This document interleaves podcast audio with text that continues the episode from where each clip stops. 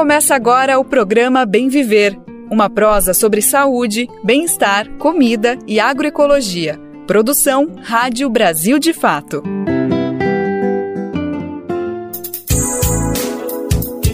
Hoje é quarta-feira, dia 14 de junho de 2023. O Bem Viver está no ar. Nessa próxima uma hora, eu, Daniel Lamir, conto com a sua companhia para a nossa prosa diária sobre assuntos importantes para o nosso cotidiano. Vamos falar de saúde, cultura, alimentação, política e muito mais. Bora conferir os destaques do programa de hoje? Consequência do garimpo ilegal. Na entrevista de hoje, uma conversa com o pesquisador Paulo Basta da Fiocruz sobre o consumo de peixes contaminados por mercúrio na Amazônia. Marco temporal. Relator da ONU pede que STF e Senado sigam normas internacionais e rejeitem tese que ameaça a demarcação de terras indígenas. Mulheres quilombolas do Brasil e da América Latina se reúnem em Brasília em encontro histórico para consolidar luta por direitos e discutir políticas públicas. E no final do programa tem causo dele, Mozart Benedito. Não vai perder, né? Brasil de Fato 20 anos. Apoie e lute.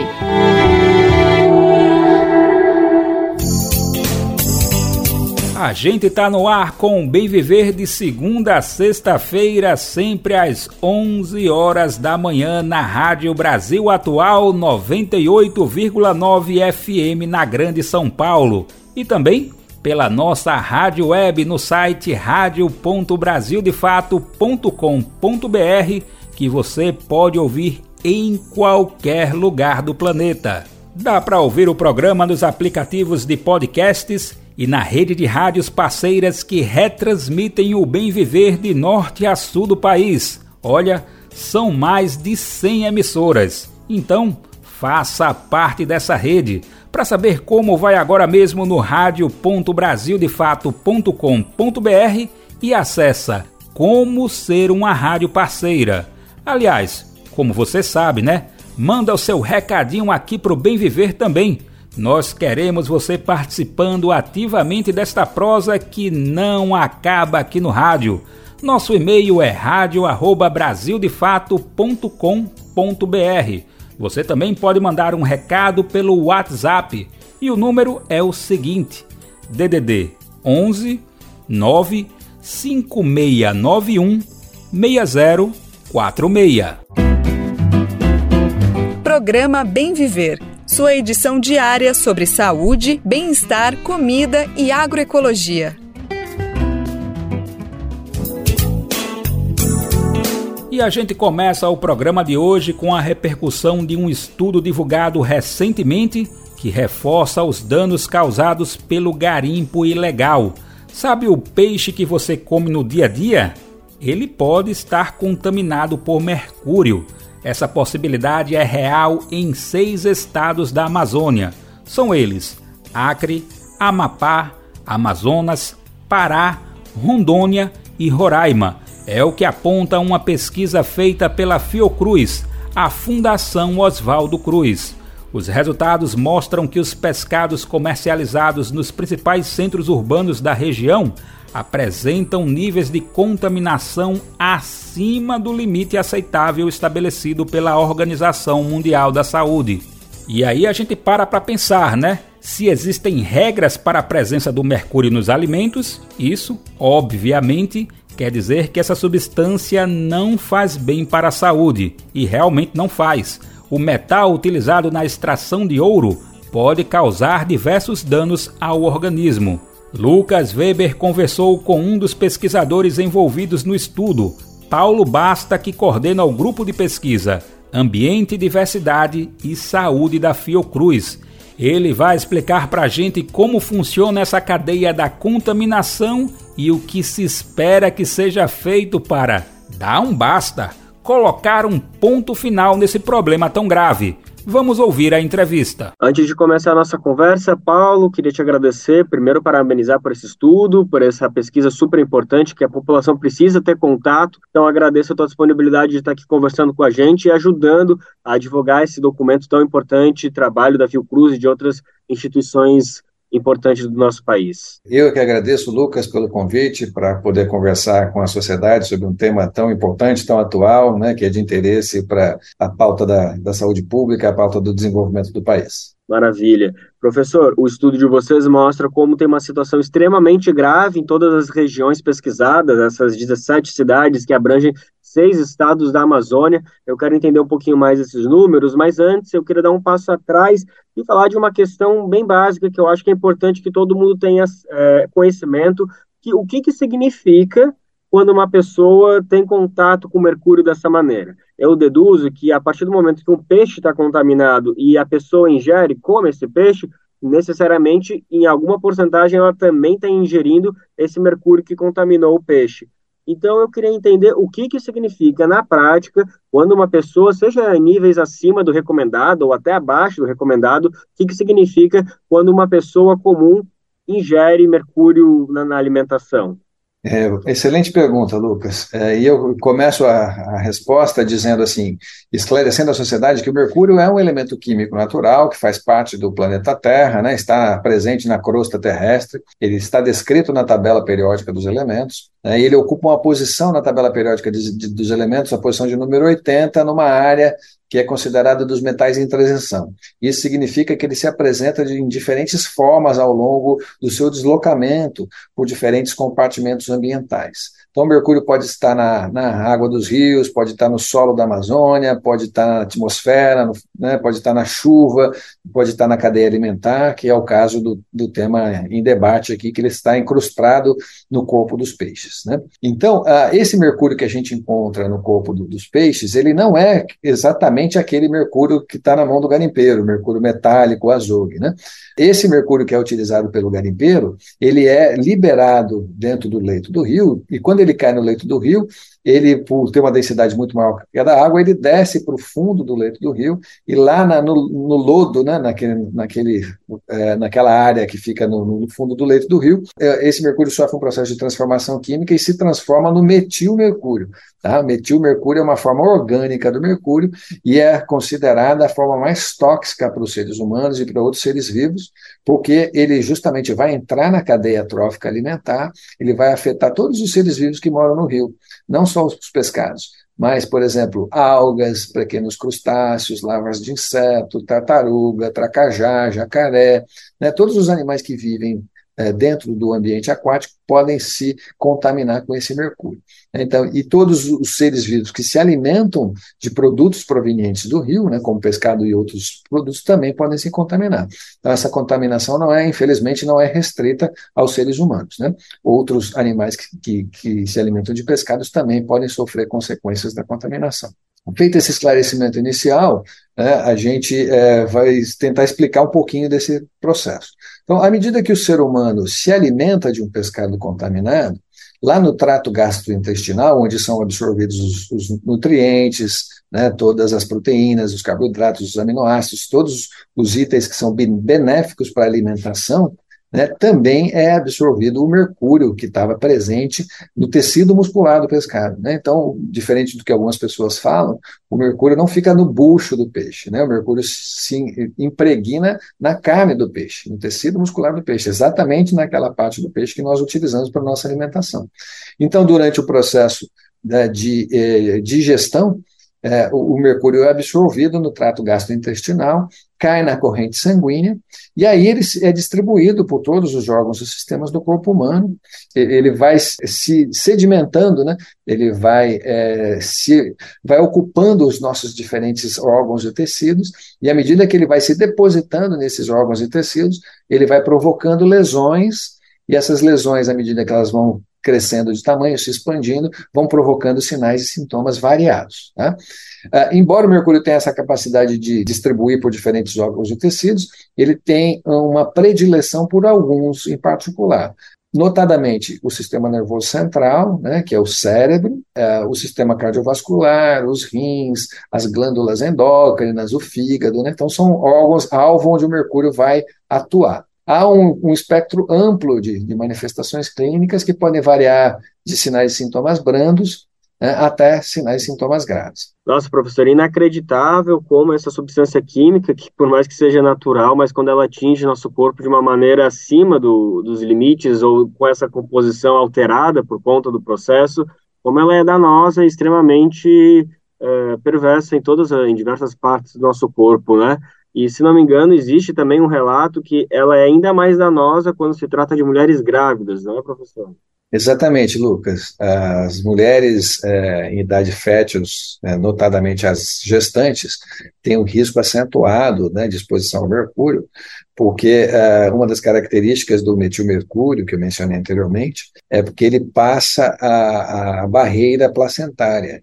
Ou seja, a mulher gestante, quando come um peixe contaminado por mercúrio, e, e, o mercúrio desse peixe é absorvido pela corrente sanguínea, ela pode transmitir esse mercúrio para o bebê que está sendo gerado no seu ventre por intermédio da placenta. E há estudos que informam que a, a concentração de mercúrio nos cérebros do bebê pode ser de 5 a 7 vezes maior do que as quantidades de mercúrio circulante no sangue da mãe.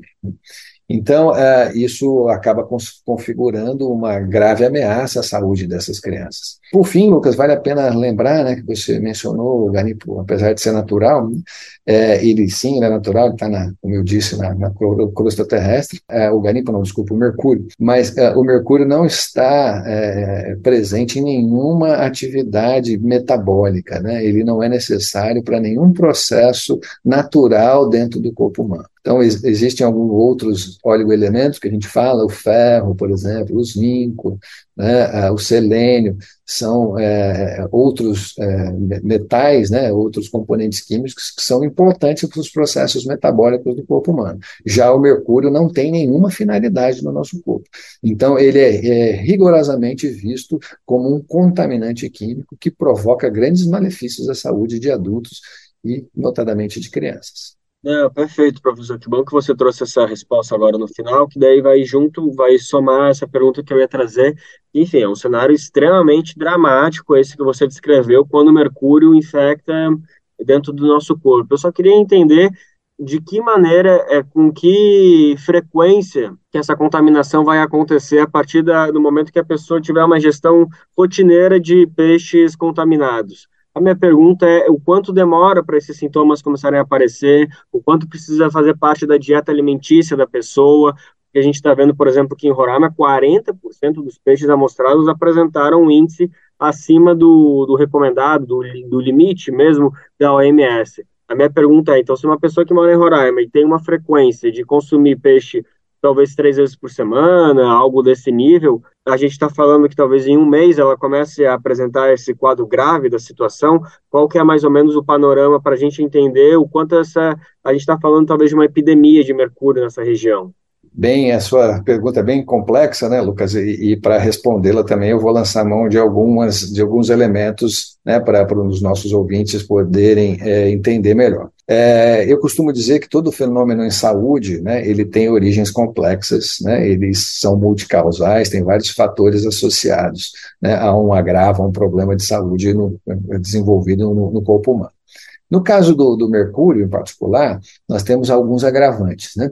Então, é, temos basicamente três formas é, de exposição ao mercúrio: a exposição por via inalatória, a exposição por via dermatológica e a exposição por via digestiva. Tá? No, dos pescados, nós estamos falando basicamente da exposição por via digestiva. É, enfocando na, na, na, via de contaminação digestiva, né, para explicar um pouco da sua pergunta, esse modo de exposição ele se dá de, de maneira crônica, lenta e insidiosa. Né? Então, a cada nova refeição que um cidadão faz, ele vai acumulando pequenas quantidades de mercúrio no seu corpo. Né? E como eu disse, esse mercúrio é absorvido pela corrente sanguínea e vai se depositando em diferentes órgãos do sistema. Né? Então, vamos considerar lesões provocadas no sistema nervoso central. Essas lesões elas vão depender da quantidade de mercúrio que está sendo ingerida, da frequência com que esse mercúrio é ingerido e da situação é, prévia de saúde dessa pessoa. Se é um adulto, se é uma criança, se é um homem, se é uma mulher, que tipo de atividade essa pessoa faz. É, então, isso significa que ah, é, é, não dá para a gente previsar, né, precisar, melhor dizendo, qual é o tempo desde a ingestão do pescado até a manifestação dos sintomas. Né? E isso vai variar muito de acordo com a frequência do consumo do pescado. Então, uma pessoa que come pescado diariamente, né, tem algumas comunidades tradicionais da Amazônia, no qual, nas quais o, o, pesca, o pescado é o, a principal fonte de proteína da dieta. Então, muitas, em muitas situações, em algumas uh, épocas do ano principalmente, as pessoas uh, se alimentam de pescado no café da manhã, no almoço, no jantar, no lanche da tarde, na ceia. Então, tem uma frequência de consumo que às vezes de quatro, cinco vezes por dia. Então, nessas situações, se a pessoa né, é, é, se alimenta de pescados contaminados, ela está ingerindo grandes quantidades de mercúrio, né, acima dos, dos parâmetros considerados como seguros. E aí, a, a, as lesões que podem ser decorrentes desse, dessa exposição podem ser mais frequentes e se manifestar do modo mais rápido. Mas, em geral, o que acontece é a instalação de um quadro de doença lento e insidioso, porque a, a, gente não consegue aferir qual é a frequência de consumo diário das pessoas, né, com precisão em todas as casas, em todos os lares das pessoas da Amazônia. A última pergunta que eu trago para fechar é que, com certeza, o que a gente precisa ver são ações efetivas para acabar com o garimpo ilegal nessas regiões. Mas, em paralelo a isso, esse estudo também mostra que é preciso que autoridades, sejam federais ou estaduais ou municipais que sejam, elas precisam também planos imediatos para mitigar os danos provavelmente causados pelo mercúrio. Eu quero perguntar, então, se o Ministério da Saúde e outros órgãos responsáveis precisam pensar em maneiras de, não sei se é possível, mas descontaminar essas pessoas, de que maneira é possível começar a retirar de alguma maneira esse mercúrio que está presente nas pessoas, ou bem, isso não é possível, mas existem outras ações que conseguem diminuir todos esses severos danos que o senhor relatou anteriormente, que o mercúrio pode causar no corpo da pessoa. É, muito boa a colocação também, Lucas. É, de fato, né, para o enfrentamento desse problema, são necessárias ações intersetoriais envolvendo diferentes órgãos, instituições e ministérios do governo federal. Você chamou atenção, né, no início da sua pergunta, sobre a importância de interromper imediatamente as atividades ilegais de garimpo de ouro nos territórios da Amazônia e do uso indiscriminado do mercúrio. Sem dúvida, essa é a ação principal a ser tomada nesse momento. Mas ela não é suficiente, lamentavelmente. Né? Então, o Ministério da Justiça tem que garantir a desintrusão dos territórios é, conflagrados, invadidos, né, como assim como tem sido feito na terra indígena Yanomami, mas também tem que garantir que esses invasores não voltem para dentro do território. É importante também, né, como você mencionou, que o Ministério do Meio Ambiente monitore essas áreas conflagradas, procure desenvolver técnicas de remediação, né, de remoção dessas cargas excessivas de mercúrio que estão no meio ambiente, que estão paradas nos, nos fundos dos rios, né, que estão paradas nos, nos, sedimentos. Então, se a gente interromper hoje a atividade garimpeira no Brasil, a gente vai ter que manejar esse problema aí por décadas à frente, né, porque o, o mercúrio é um metal de larga permanência no meio ambiente. Então, se nada for feito, nem para o bem nem para o mal, há estudos que indicam que o mercúrio permanece por mais de 100 anos no território. Mas é necessário também o envolvimento, por exemplo, do Ministério da Pesca, né, para garantir que a comunidade pesqueira não seja prejudicada. É preciso pensar também no seguro garimpo, no seguro mercúrio, áreas que estão contaminadas, que, nas quais o, a comunidade pesqueira vai ficar proibida, vai ter a, a, sua comercialização prejudicada, o Ministério da Pesca precisa garantir a, so, a sobrevivência dessas comunidades. E é importante também o Conselho Nacional de Segurança Alimentar e Nutricional, o CONSEA, né, que foi restabelecido agora no início do governo Lula, pense em estratégias alternativas para garantir a segurança e a soberania alimentar desses povos. Né? Porque, uma, conforme a gente mencionou anteriormente, muitas comunidades da Amazônia têm no pescado a sua principal fonte de, de alimento, a sua principal fonte de proteína, e que sejam considerados também ah, o desenvolvimento de programas de, para o desenvolvimento sustentável, que valoriza as vocações não só do ambiente regional da Amazônia, mas das pessoas que lá residem. E, por fim, né, focando no, no Ministério da Saúde, o que a gente tem recomendado é que o Ministério elabore um programa nacional para a erradicação da contaminação por mercúrio. ah, esse programa ele tem que conter também uma, diversas ações integradas, que é, vão desde a construção de centros de referência para o atendimento aos povos afetados, né, porque infelizmente no Brasil nós não temos centros de referência disponíveis no SUS para o, o acolhimento da, das populações afetadas, para dar um devido tratamento. É importante que exista capacitação de, de profissionais de saúde, cursos continuados de formação nessa área, porque, infelizmente, o que a gente tem percebido nas andanças pelo interior da Amazônia é que os profissionais de saúde não têm é, formação para manejar corretamente esses casos. Muitos dos sinais e sintomas que eu mencionei com você e com os ouvintes, eles são é, difusos, eles se confundem com outras doenças. Então, os profissionais de saúde sequer pensam na possibilidade da, da intoxicação por mercúrio para fazer o seu diagnóstico diferencial. E, por fim, esses casos que já existem hoje, que estão uh, de pessoas contaminadas, né? nós aqui no nosso grupo de pesquisa na, na, na Fundação Oswaldo Cruz, já temos mais de 600 casos uh, diagnosticados com, intermédio de exames laboratoriais, com a análise de amostras de cabelo, e esses casos, eles não foram notificados no Sistema Nacional de Informação. E com isso não se geram estatísticas oficiais. Então, se um político é, é, mal intencionado, né, um empresário mal intencionado, oportunista, fizer uma consulta às bases de dados nacionais, ele vai ver lá que não tem nenhum caso registrado de, de contaminação por mercúrio decorrente do garimpo. Então, isso é ruim, porque isso não, não gera política pública, isso não informa a sociedade dos riscos que existem na região. Então, é importante, importantíssimo, que esses casos que já né, existem de pessoas afetadas sejam notificados aos sistemas informação oficial do Ministério da Saúde. É um conjunto de ações integradas que precisam ser consideradas e precisam ser iniciadas de modo concomitante por parte do governo federal para que exista é, um controle efetivo dessa situação séria que nós estamos enfrentando. É isso, professor, um problema complexo que exige respostas complexas necessariamente. É muito importante que a gente veja uma ação imediata que dê conta de todos esses pontos que o senhor abordou, que são muitos, mas não tem outra resposta, não tem outra saída. É imediato que isso aconteça. A gente vai estar aqui monitorando, acompanhando todos os estudos da Fiocruz e também as ações do governo federal para torcer para que esse cenário se reverta o mais urgentemente possível.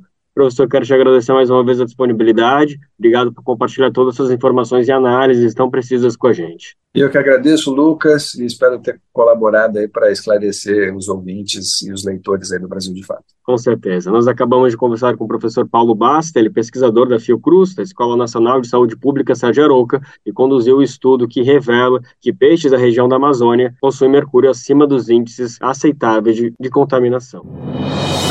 A ABJD é a Associação Brasileira de Juristas pela Democracia. Defende o Estado democrático de direito, a presunção de inocência, o devido processo legal e o acesso à justiça. A ABJD é a única organização do Brasil que reúne todas as categorias de juristas do estudante à juíza, da servidora do sistema de justiça ao defensor público. Juristas democráticos são essenciais para evitar retrocessos e avançar nos direitos e garantias. Faça parte da ABJD. Entre no site e associe-se a abjd.org.br.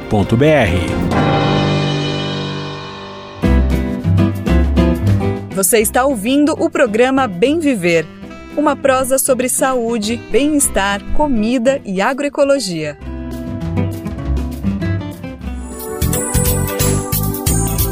Um projeto de lei que estabelece regras mais rígidas para a extração e comercialização de ouro foi enviado ao Congresso nesta terça, dia 13, pelo governo federal. O objetivo é frear a exploração ilegal do minério.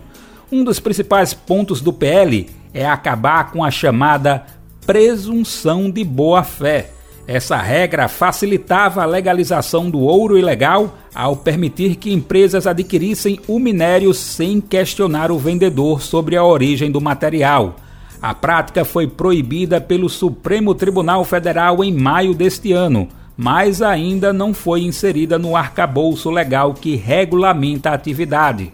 E vale a gente lembrar aqui que na terra indígena Yanomami, o garimpo ilegal provocou uma crise humanitária Ignorada pelo governo de Jair Bolsonaro, a situação resultou na morte por causas evitáveis de pelo menos 570 crianças indígenas, conforme dados da gestão federal.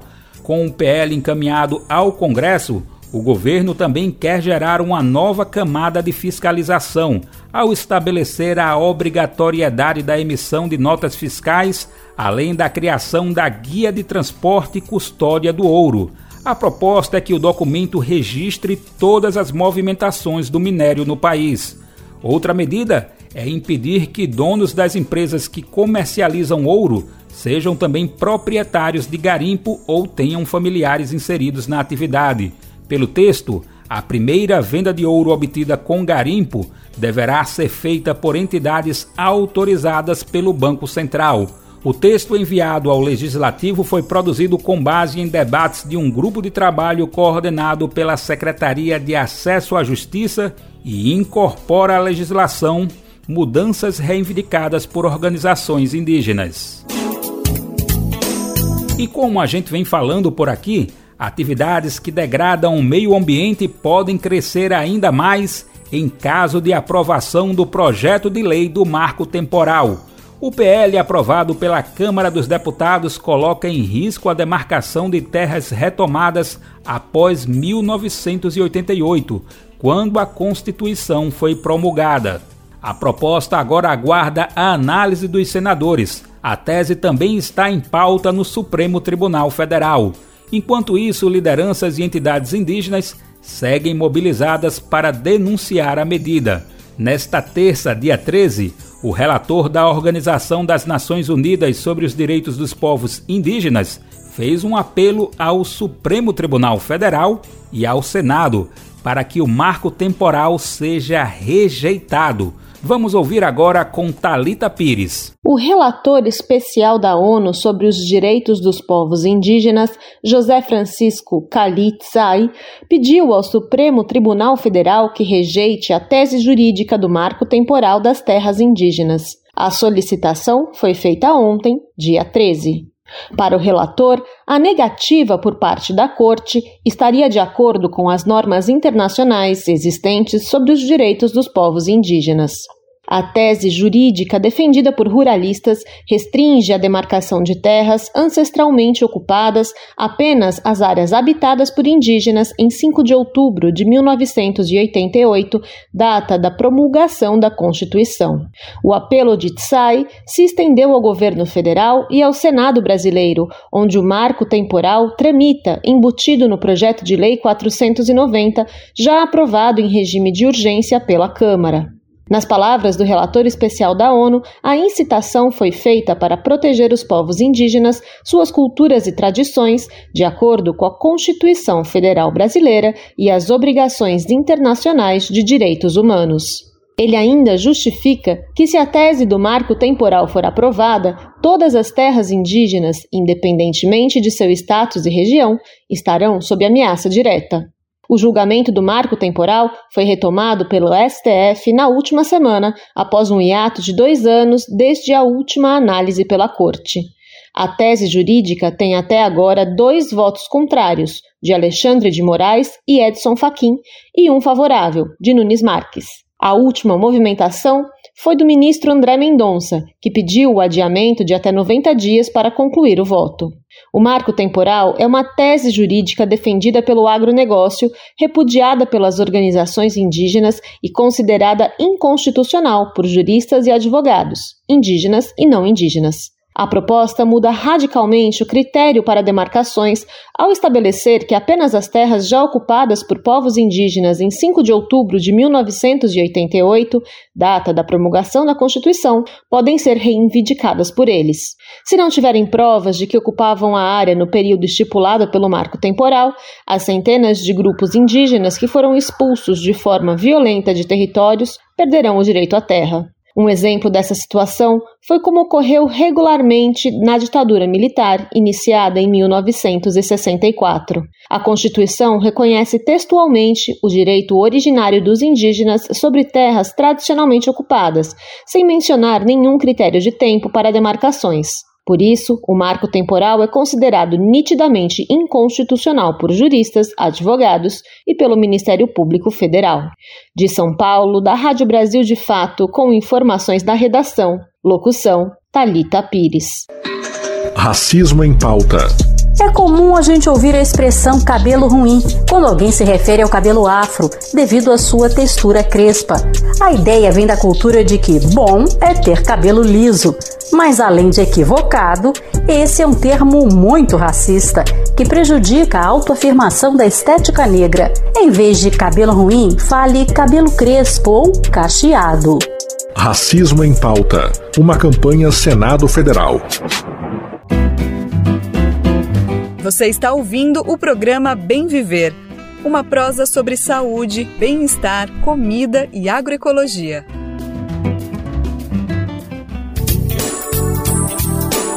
Pernambuco deu um passo à frente na promoção da igualdade racial. O Estado agora conta com uma legislação que prevê avanços em relação às pautas raciais. O Estatuto da Igualdade Social tem como base as diretrizes nacionais e orienta sobre a adoção de políticas públicas para o combate às desigualdades. Segundo dados do IBGE, mais de 60% da população pernambucana se declara como negra.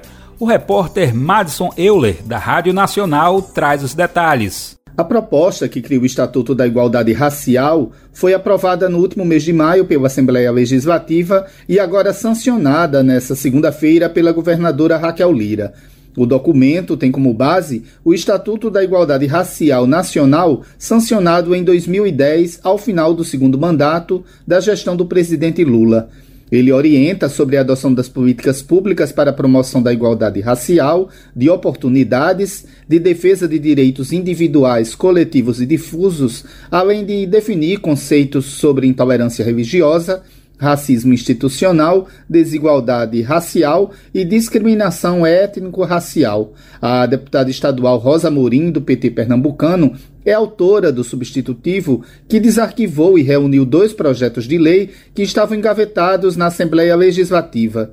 Para Rosa Morim, o Estatuto é mais um passo para garantir que o poder público avance em relação às pautas raciais no Estado. E Oxalá essas letras que foram aprovadas pela Assembleia Legislativa deixem de ser letra morta no papel e passem a integrar a vida de todos nós, homens e mulheres.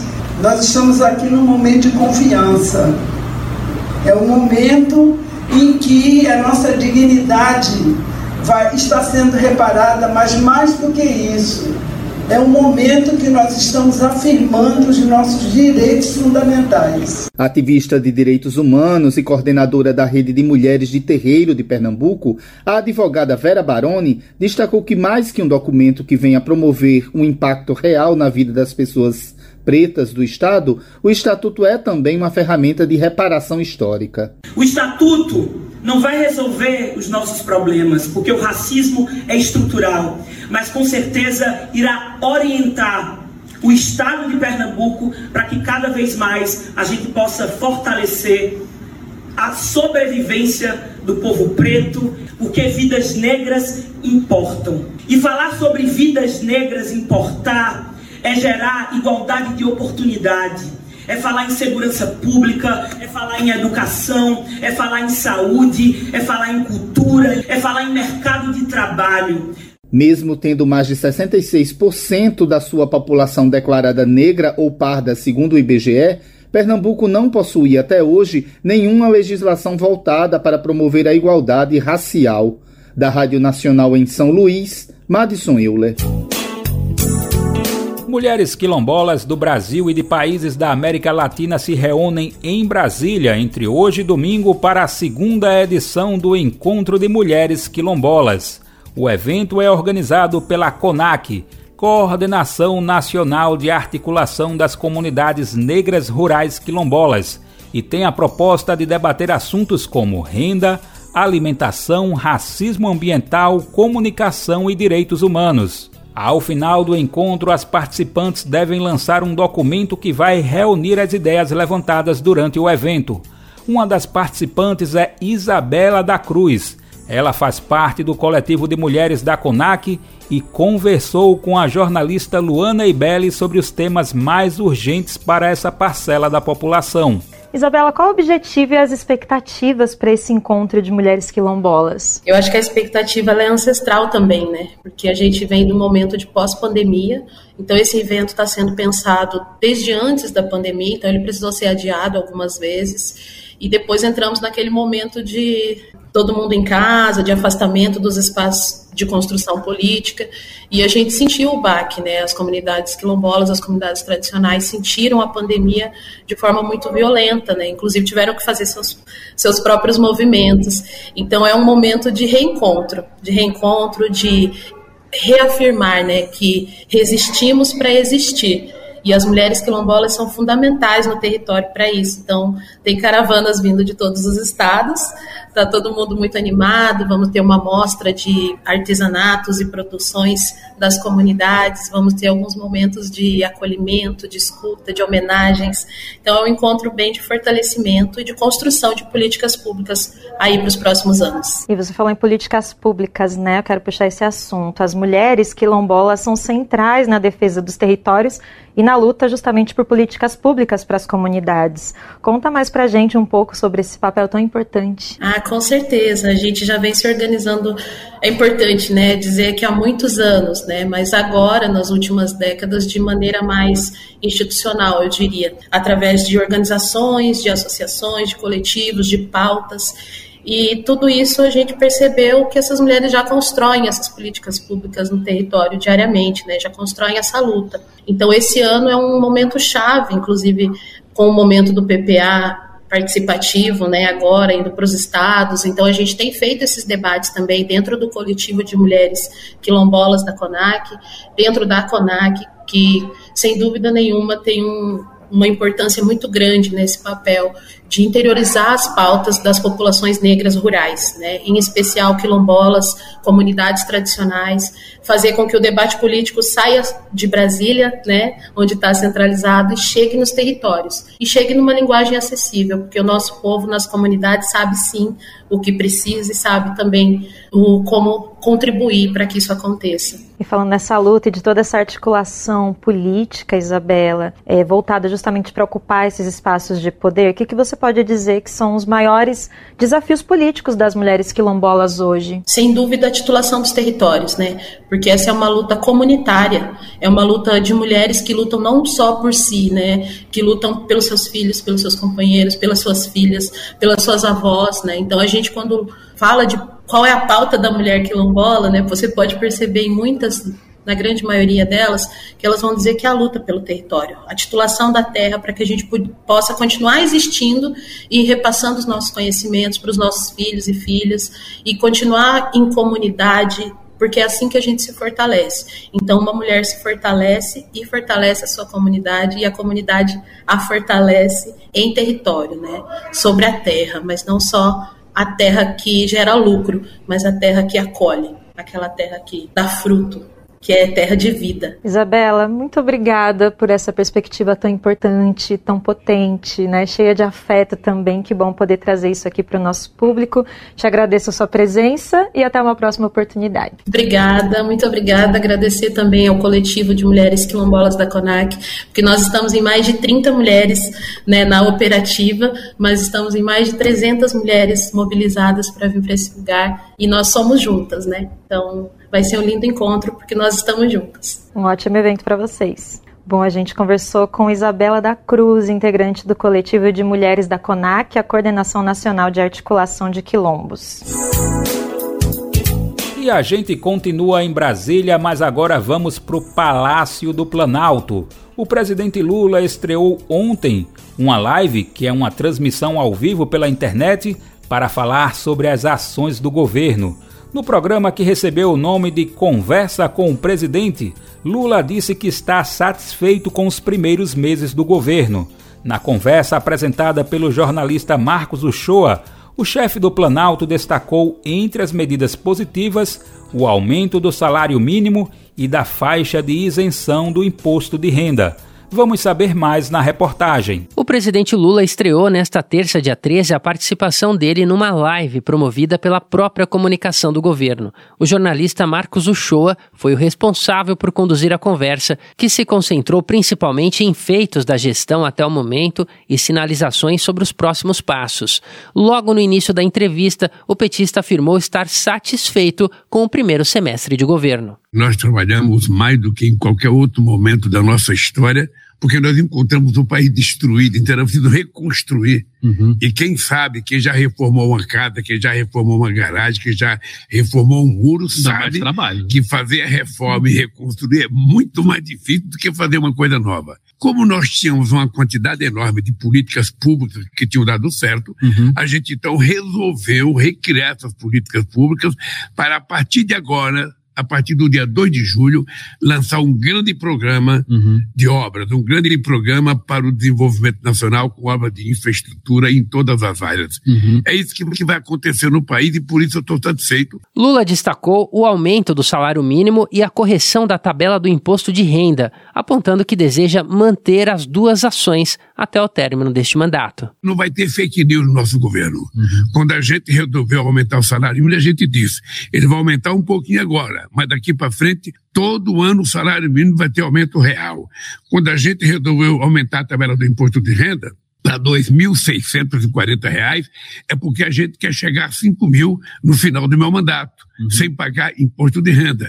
E assim nós vamos criando as políticas e vamos implementando elas. Luiz Inácio Lula da Silva também reforçou a iniciativa em curso de implementação do Desenrola, um programa que busca apoiar a renegociação de dívidas dos cidadãos junto aos bancos e outras instituições. Na visão do presidente, essa renegociação de dívidas se insere numa visão mais ampla, que tem a ver com o objetivo de ampliar e estabilizar o poder de consumo da maioria da população brasileira. Isso, segundo o presidente, vai garantir que a economia brasileira cresça mais que as previsões do mercado financeiro e também das instituições internacionais. Nós reduzimos um pouco o preço do carro.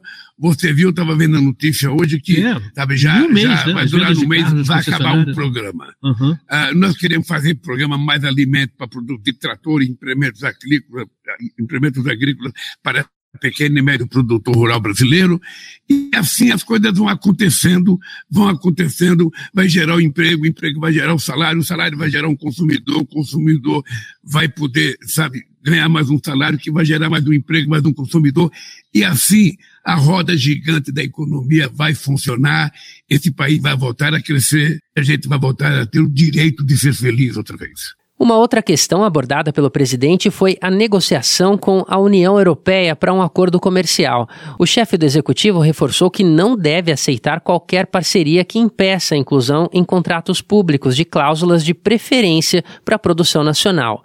Lula confirmou que deve visitar o presidente da Itália e o Papa Francisco para logo depois participar de um debate econômico na capital francesa, Paris. Também em relação a futuras ações, agora no Brasil, ele adiantou que o Plano Safra deve ser anunciado em breve. Nós vamos anunciar tanto para a agricultura familiar quanto para o agronegócio, e eles vão perceber que da parte do governo não há nenhuma objeção a eles. Uhum. O que nós queremos é que todos produzam, cresça e que o Brasil cresça juntos. Ainda sobre a agricultura familiar, o presidente garantiu que o governo pretende fazer uma reforma agrária ampla, mapeando terras improdutivas para que sejam definitivamente ocupadas pelos trabalhadores rurais. Nós vamos continuar fazendo reforma agrária, porque aonde precisar assentar gente, nós vamos assentar. Olha, se quem faz o levantamento da terra improdutível é o INCRA, o INCA que comunica o governo quais são as propriedades improdutivas que existem em cada estado brasileiro, uhum. e a partir daí nós vamos discutir a ocupação dessa terra. Sim. É simples. Sim. Eu quero que o INCRA me dê a totalidade de terras ociosas que ele acha que tem no Brasil. É em torno disso que a gente vai discutir com a CONTAG, com o Sem Terra, uhum. com a FETRAF, para que a gente possa fazer os assentamentos necessários com muita tranquilidade. Ao final da live, Marcos Uchoa e o presidente Lula indicaram que o formato deve se repetir todas as semanas. Da Rádio Brasil de Fato, com reportagem de Brasília. Locução: Douglas Matos. Olha, a gente sabe que a internet é um canal de comunicação que está presente na vida de quase todo mundo. É maravilhoso, não é mesmo? Poder falar com uma pessoa que está lá do outro lado do mundo ou Quem sabe poder fazer uma transmissão como essa live do presidente, que pode chegar a milhões de pessoas ao mesmo tempo. E os políticos têm explorado cada vez mais esse ambiente virtual para se aproximar de suas bases eleitorais. Aqui usando a linguagem da internet para gerar engajamento, ganhar likes e viralizar suas opiniões sobre determinados assuntos. Mas nem tudo é tão bom assim. Um terreno fértil para a produção desses conteúdos que ganham as redes sociais são as CPIs, Comissões Parlamentares de Inquérito. Não é à toa que os parlamentares fazem suas falas sem tirar o celular da mão. Esses espaços permitem discussões acaloradas, discursos inflamados e uma enorme circulação de notícias falsas um prato cheio para o público. A nossa repórter Caroline Oliveira conversou com especialistas em comunicação para entender melhor essa atuação parlamentar na busca por engajamento. Vamos conferir na reportagem com locução de Douglas Matos. Na Comissão Parlamentar de Inquérito, a CPI do MST, que investiga o movimento dos trabalhadores rurais sem terra, os ex-integrantes Neucilene Reis e Ivan Xavier associaram o movimento a supostos casos análogos à escravidão sem apresentar, no entanto, nenhuma prova. No dia seguinte, o governador de Goiás, Ronaldo Caiado, do União Brasil, seguiu o mesmo caminho e sugeriu uma relação entre o MST e o narcotráfico, também apesar da ausência de comprovações. Relatos como esses são endossados entre os parlamentares mais alinhados ao bolsonarismo e quando ficam apenas circunscritos ao ambiente da comissão e pouco reverberam entre as bases eleitorais dos congressistas. Mas é é quando ganham as redes sociais, principalmente por meio de vídeos curtos, é que passam a ter uma repercussão expressiva. Dos 47 deputados, entre suplentes e titulares que constam como integrantes da comissão, 24 já publicaram vídeos de trechos em que se posicionam durante as audiências, sendo 20 no TikTok e 4 no Instagram. Lembrando que até o momento, somente em duas reuniões foram recebidos convidados. Do total de publicações, 17 são de congressistas alinhados ao bolsonarismo que historicamente buscou criminalizar movimentos como o MST. Em todas as postagens, o tom é de animosidade e denuncismo. André Heller, diretor adjunto da empresa Bytes e com experiência em análise de dados para relações governamentais e tendências de opinião pública, explica que conteúdos que despertam emoções nos usuários, como raiva e indignação, são mais compartilhados, curtidos e comentados, ou seja, tem mais engajamento.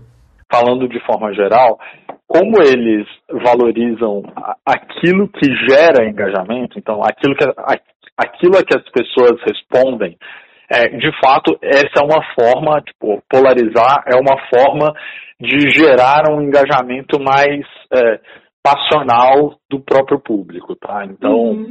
é, se, uma pessoa fala uma platitude, se ela fala uma coisa é, que seja é, pouco passional, né, que seja que é, gere poucas emoções nas pessoas, é, ela não, ela, as pessoas não, não se sentem motivadas a comentar, a compartilhar, é, a, a, deixar seu like lá. Né? Nesse sentido, o professor Heller avalia que as comissões parlamentares de inquérito formam um ambiente favorável para esse tipo de discurso, diferente das tribunas dos plenários das casas legislativas. Ele afirma que sessões como as de CPI são muito propícias para esse tipo de conteúdo propenso à viralização.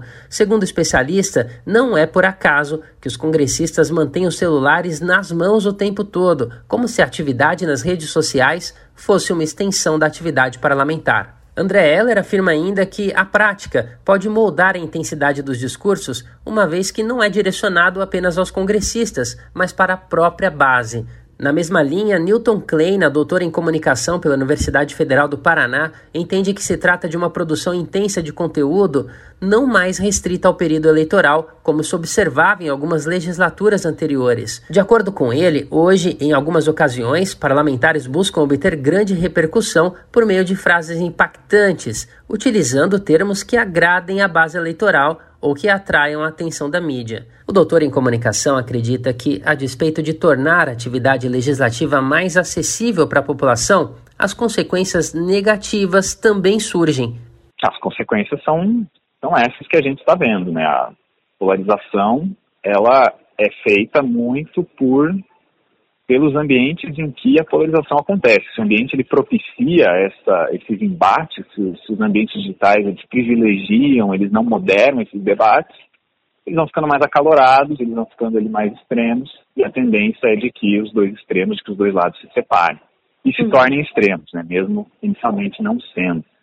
É, a questão da desinformação também é a mesma coisa. Se, se, você não tiver um tipo de moderação, se você não tiver uma regra que não só exista, mas que seja aplicada, a tendência é que esses conteúdos políticos apareçam, mais desinformação vai acabar aparecendo. A matéria completa com as análises dos professores André Heller e Newton Kleina está disponível na versão online dessa reportagem no site www.brasildefato.com.br.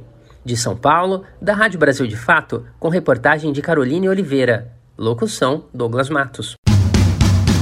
Quer saber onde encontrar livros bons, baratos e com conteúdos que te ajudam a entender a situação atual do Brasil e do mundo? Na expressão popular Lá você encontra obras sobre marxismo, agroecologia, educação popular, literatura e muito mais. Com os livros da expressão popular, você se fortalece para a batalha das ideias e para a construção de um mundo melhor. Para saber mais sobre o acervo dessa editora popular, acesse o site expressãopopular.com.br ou faça uma visita à livraria na Rua Abolição 201, próximo ao metrô Anhangabaú, em São Paulo. Editora, editora Expressão Popular. E aí, você já ouviu falar da existência de dinossauros no Brasil? Muita gente não sabe, mas alguns desses seres jurássicos deixaram seus rastros por aqui, literalmente. Um deles é o Ubirajara jubatus. Segundo cientistas, o dinossauro viveu há 110 milhões de anos na região do Cariri, no interior do Ceará. E olha, a gente tem um fóssil desse ancestral para provar.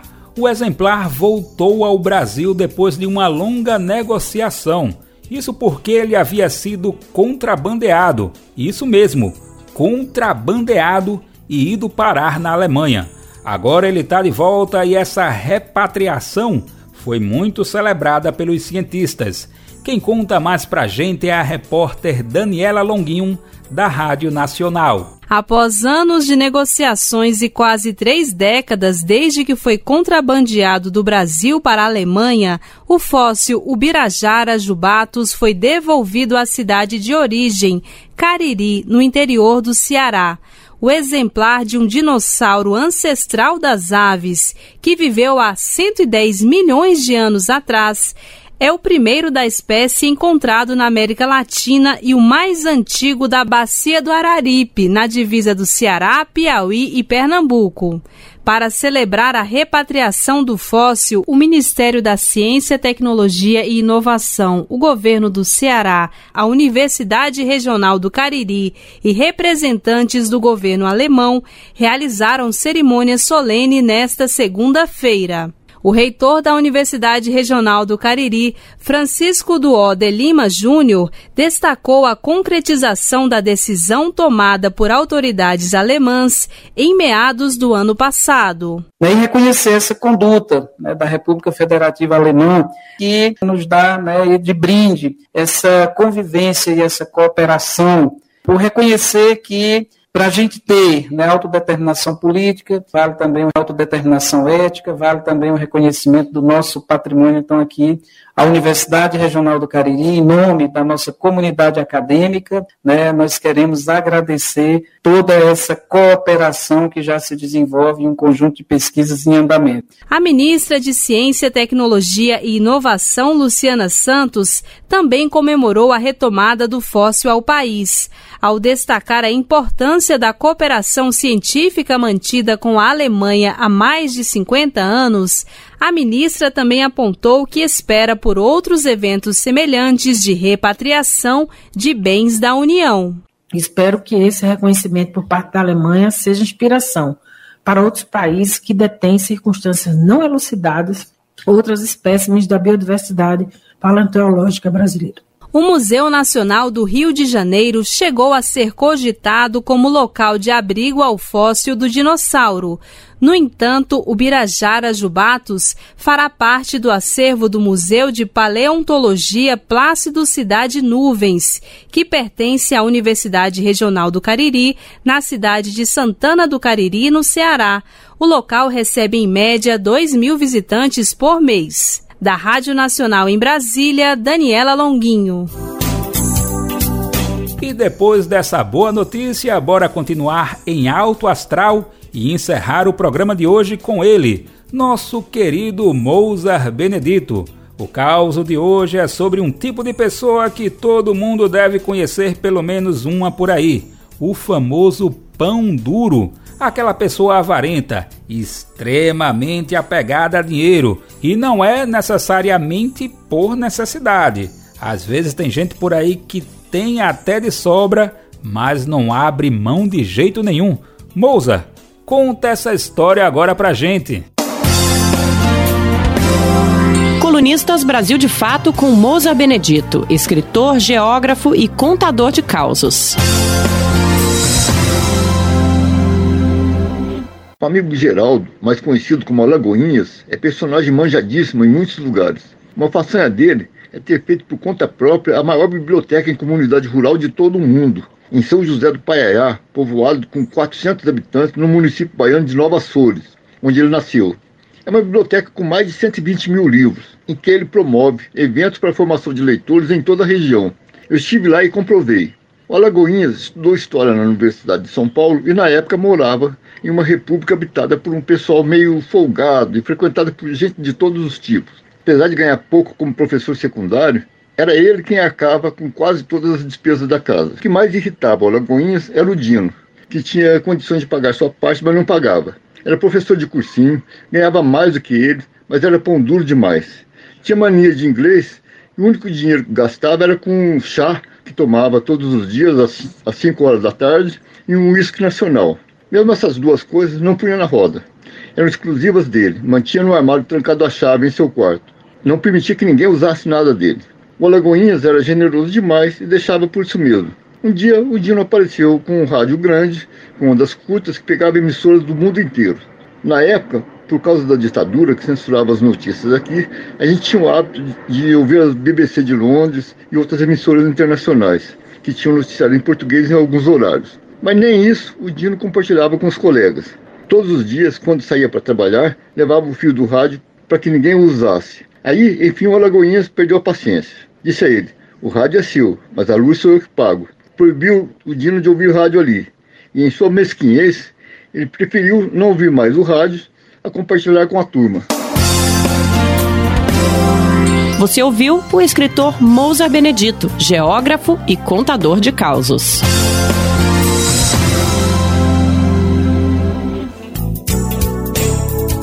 Lembrando aqui, esse e outros causos de Mozart Benedito ficam salvos lá no nosso site, para você conferir quando quiser. É só acessar radio.brasildefato.com.br e procurar pelo nosso querido colunista.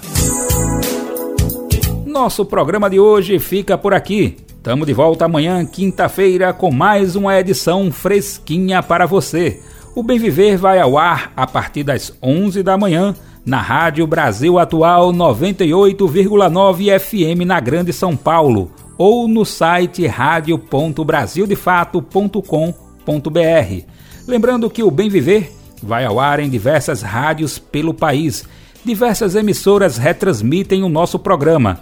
Quer saber da lista completa? Basta procurar no nosso site, na matéria de divulgação diária do programa. E aqui a gente reforça o agradecimento e confiança de se somar nessa nossa caminhada de debate e construção de uma sociedade alinhada ao conceito do bem viver. Muito obrigado por estarem com a gente. Vamos nessa que tem muito mais pela frente. O Bem Viver também fica disponível como podcast no Spotify, Deezer, iTunes e Google Podcasts. Este programa teve a apresentação de Daniel Lamir, roteiro de Geisa Marques, edição e produção de Daniel Lamir e Douglas Matos, Trabalhos técnicos de André Paroche, Adilson Oliveira e Lua Gattinone. Coordenação de Camila Salmásio. Direção executiva Nina Fidelis. Apoio Equipe de Jornalismo do Brasil de Fato. Você ouviu o programa Bem Viver, uma prosa sobre saúde, bem-estar, comida e agroecologia. Produção Rádio Brasil de Fato.